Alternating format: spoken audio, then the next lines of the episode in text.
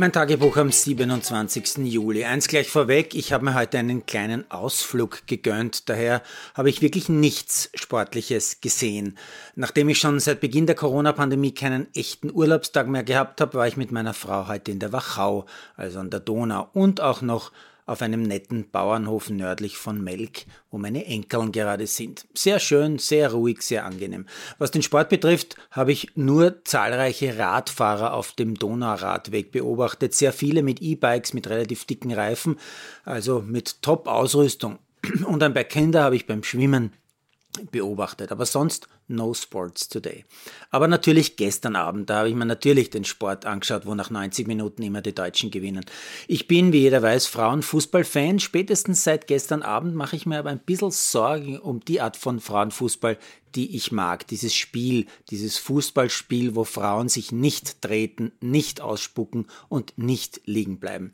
Gestern haben die deutschen Damen ziemlich getreten, auch ausgespuckt und gegen Ende sind sie auch einige Male liegen geblieben.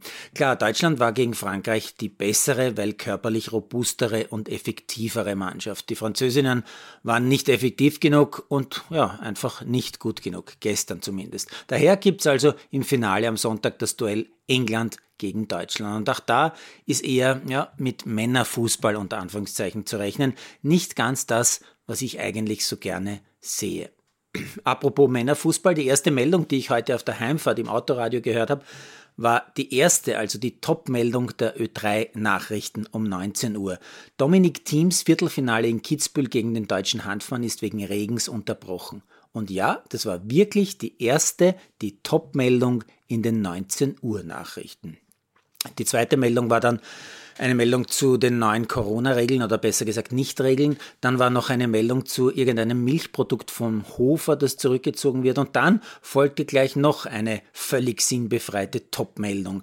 Nämlich der banale Hinweis, dass um 1945 das Qualifikationsspiel von Rapid in der Conference League beginnt. Hoffentlich fragt mich heute niemand, warum ich GIS zahle. Meine Antwort könnte eher zynisch daherkommen. Apropos zynisch, der Fußballclub Fenerbahce Istanbul distanziert sich von seinen eigenen Fans. Welche Überraschung. Die haben nämlich beim Match gegen den ukrainischen Club Dynamo Kiew allen Ernstes Putin-Sprechchöre angestimmt. Da verschlägt's mir dann doch noch mehr die Sprache als bei der Russlandfreundlichkeit der Salzburger Festspiele. Und noch ein letztes zu den Ö3-Nachrichten. Team hat das Match dann fortsetzen können, aber verloren. Und Rapid führt zum Zeitpunkt dieser Aufnahme durch einen Glückstreffer, weil abgefälscht, und einen Elfer geschenkt mit 2-0.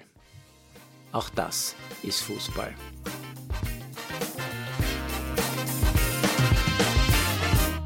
Produziert von Malderino Chiesens.